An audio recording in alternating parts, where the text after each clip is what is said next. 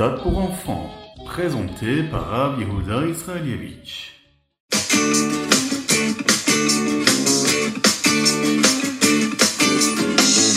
Bonjour à tous, infiniment heureux de vous retrouver pour partager avec vous le Ritat du jour. J'espère que vous allez bien, que vous avez passé une bonne journée, une bonne nuit et que vous êtes prêts. Vous êtes peut-être sur la route pour aller à l'école? Peut-être? Sûrement.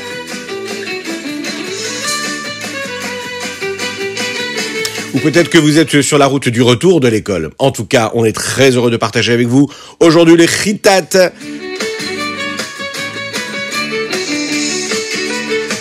Aujourd'hui, nous sommes le Assara Tevet. Nous allons en parler de ce jour si particulier dans le calendrier juif, le 10 du mois de Tevet, de l'année Etafshin Pegimel. Et cette année, c'est une année de Hakel, l'année du rassemblement.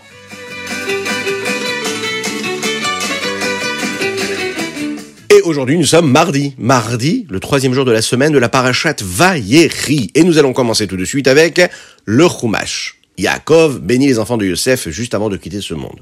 Il va inverser ses mains.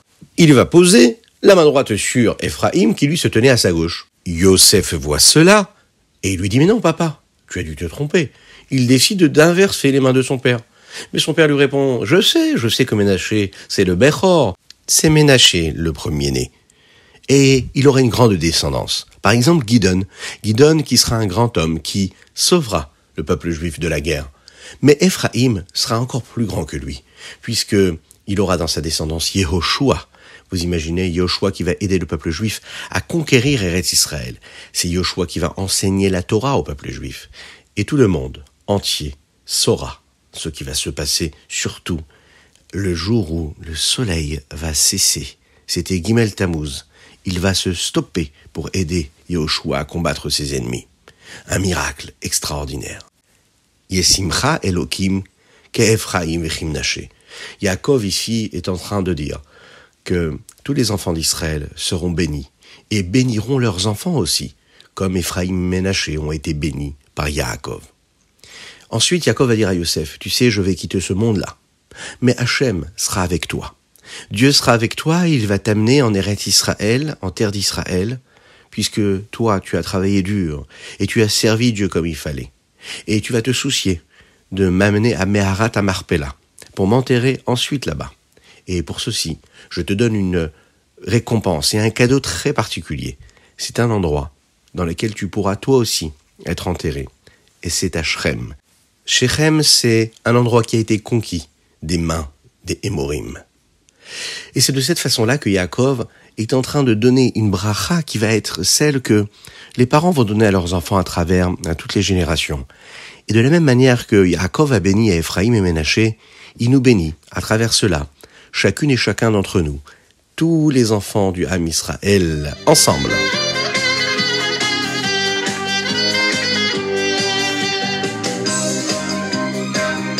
Et nous passons tout de suite au Teilim du jour. Aujourd'hui, nous sommes le 10 du mois de Tevet, et les chapitres que nous allons lire, c'est du chapitre Nun E au chapitre Nun Tet. Et dans le chapitre Nun E, David Amelech, le roi David, dit comme ça.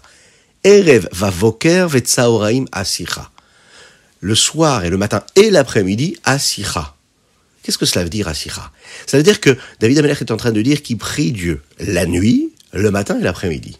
Le rabbi de Lubavitch explique sur ce verset quelque chose de très intéressant. Il nous rappelle que Arvit, qui est juste avant la prière de Shacharit et de Minra, puisque Arvit c'est la veille, et puisque David Ameler le dit quand? Le dit le soir, cette nuit-là qui précède la prière, la tefila, il le dit pour nous donner de la vitalité pour la journée qui vient après. En fait, la vie d'un juif, elle ne démarre pas le matin quand il se lève et qu'il dit Modéani, elle commence quand il va dormir. Il faut aller dormir comme il faut. Et quand on va dormir comme il faut, eh bien on se lève comme il faut. Celui qui va dormir comme un lion, eh bien il se lève comme un lion. Celui qui va dormir avec un beau kriyat schéma, une belle lecture du schéma, avec un bon moment d'introspection personnelle, où on fait échouer sur nos fautes, on prend des bonnes décisions pour le lendemain, eh bien, la fin de la journée, c'est pas juste la fin. C'est au contraire le commencement, le début de la journée qui va venir le lendemain. Et c'est de cette façon-là qu'on prend de la vitalité, de la force pour la journée qui va suivre. Et ça, c'est juste extraordinaire.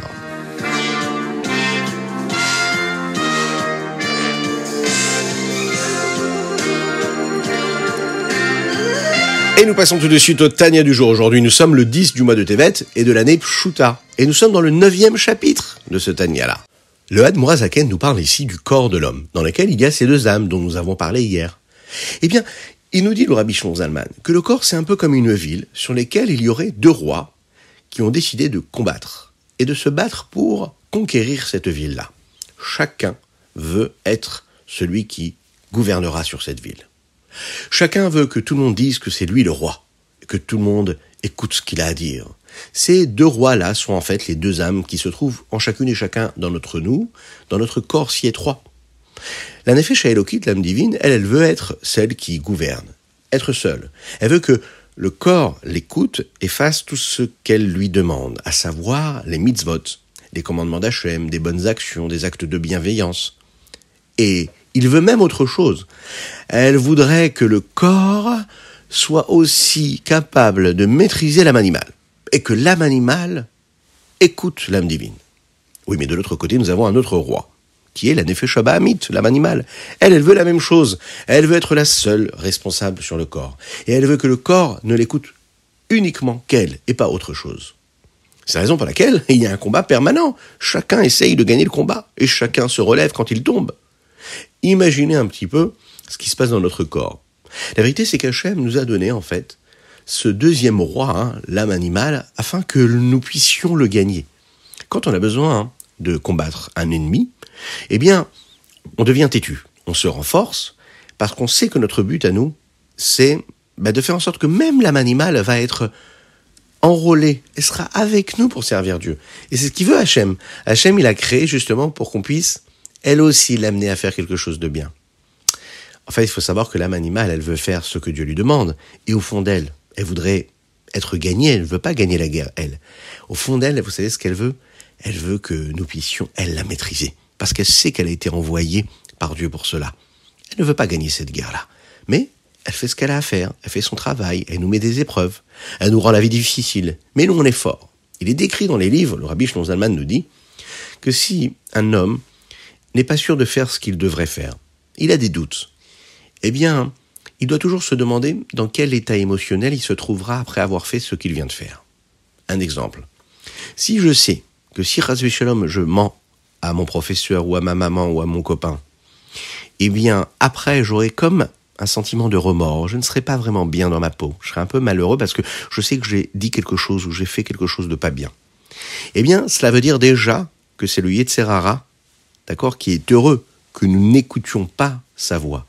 C'est-à-dire que si on a des regrets, c'est quelque part même le Yetzirah qui nous a fait faire la faute, il n'est pas très content que nous ayons fait la faute, nous aussi. Donc en fait, il faut se dire une chose, que quand on sent que la joie n'est pas là, même quand on fait une erreur, c'est bon signe, c'est que quelque part, à la base, on est quelqu'un de bon. Quand on fait quelque chose de bien, tout le monde est heureux. Le Yetzertov, il est heureux parce que ben, nous avons fait ce qu'il fallait, le Yetzerara, le mauvais penchant, eh bien, il est heureux aussi parce qu'on a réussi à le gagner. Maintenant, si une personne ne fait pas ce qu'elle doit faire, eh bien, personne n'est heureux. Eh bien, le Yetzertov, il n'est pas heureux parce qu'il y a quelque chose de négatif qui a été commis. Et le lui aussi, il n'est pas heureux. Parce que son but à lui, c'était de nous embêter, de nous inciter à faire quelque chose de négatif. Mais, au fond de lui-même, ce qu'il voudrait, c'est que nous ne l'écoutions pas du tout. Que nous fassions vraiment ce qu'Hachem attend de nous. On l'a bien compris ce qui nous importe, ce qui importe le Yetzerara, ce qui importe le Yetzertov, ce qui importe le corps de l'homme, c'est quoi? C'est juste d'accomplir la volonté d'Akadosh Baruchou.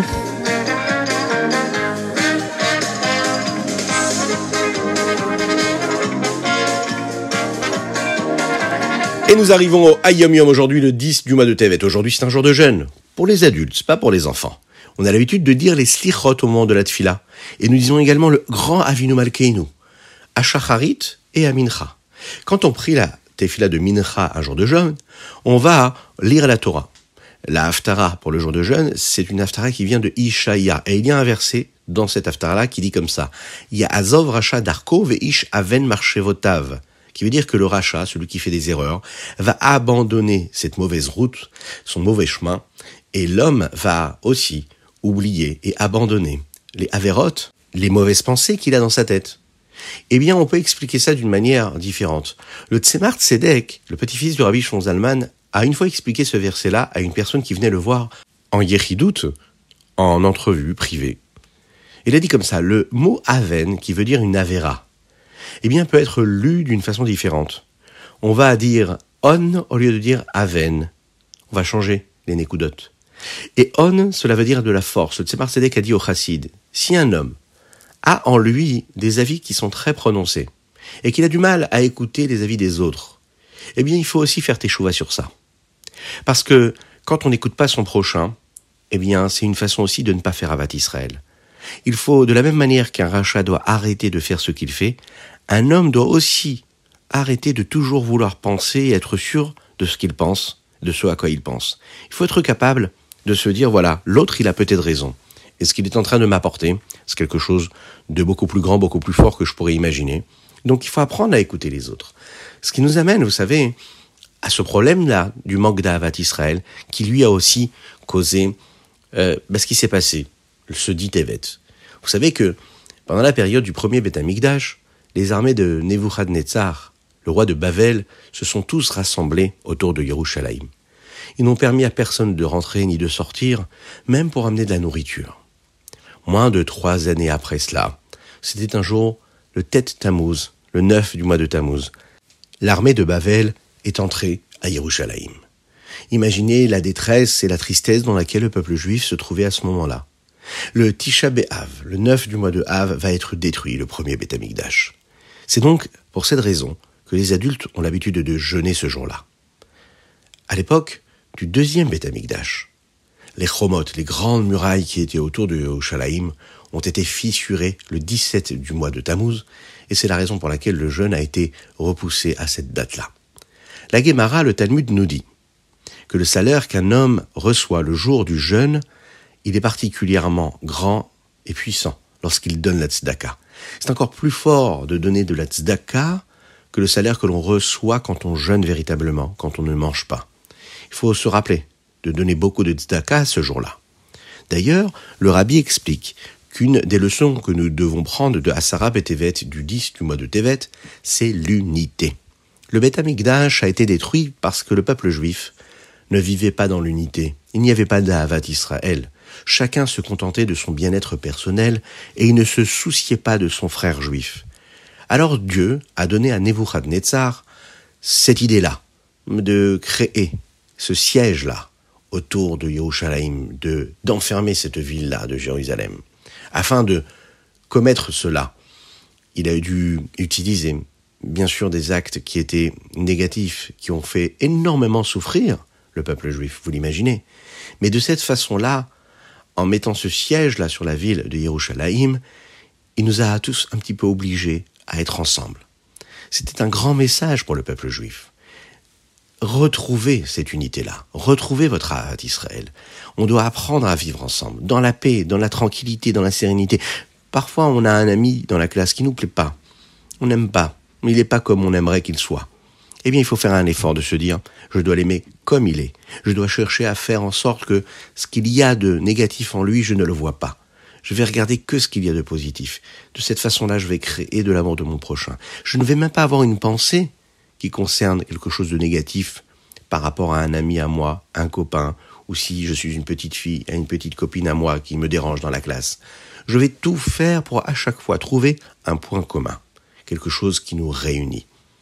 Malheureusement, à cette époque-là, on n'a pas appris la leçon. Et on a continué à se détester, malheureusement. C'est ce qui s'est passé. D'ailleurs, vous savez que il s'est passé la même chose pendant la période de Chizkiyahu le peuple de Sancheriv, qui était un peuple qui était fort et qui était bien plus puissant que le peuple de Nebuchadnezzar. Lui, il a eu la possibilité de rentrer directement dans la ville de Yerushalayim. Mais Hiskiaou va faire une fila qui est très très grande. Hiskiaou, c'était un roi, un grand sadique. Et quand Akadosh Baoru, quand Dieu il a vu comment Hiskiaou a fait tchouva et a prié pour le Ham Israël, le peuple juif, il a fait un énorme miracle et il a sauvé le peuple juif de ses souffrances. La Gemara nous explique qu'Hachem a voulu amener la Géoula totale à ce moment-là déjà. Alors, ça nous montre quoi? Ça nous montre qu'un homme, un juif, peu importe qui il est, peu importe son âge, le rabbi nous dit il a la potentiel, la force de changer la situation. On est parfois dans une exil, dans un exil, dans une situation d'étroitesse, de difficulté. Tous les jours de notre vie, on doit savoir qu'on a le potentiel, qu'on a la capacité de tout faire pour ramener la Géoula. Ça dépend de chacune et de chacun d'entre nous. Et la seule chose qu'il faut faire, c'est le croire et surtout, surtout, le vouloir en agissant comme il faut. Louise.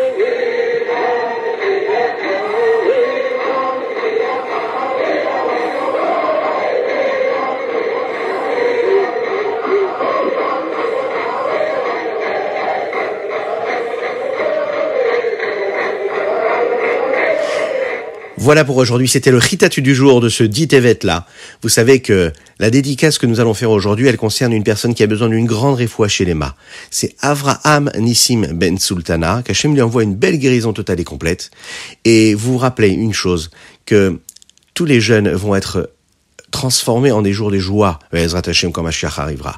Donc nous, ce qu'on va faire, c'est qu'on va essayer de vivre le mieux possible notre journée, de façon à faire la plus belle des Teshuvah, la plus belle des prières, et on va demander à Kadosh Baruch de nous envoyer le Mashiach très très très rapidement, et on pourra se retrouver avec le Bet Amigdash, avec le Mashiach, et tous ensemble chanter et danser dans la joie. Et aujourd'hui, une spéciale dédicace pour Yosef Chaim Levi de Yerushalayim qui nous écoute tous les jours et on lui fait un grand coucou et on espère qu'aujourd'hui il est avec nous. On lui souhaite une excellente journée et de bonnes nouvelles pour tout le Ham Israël Bezrat Hashem.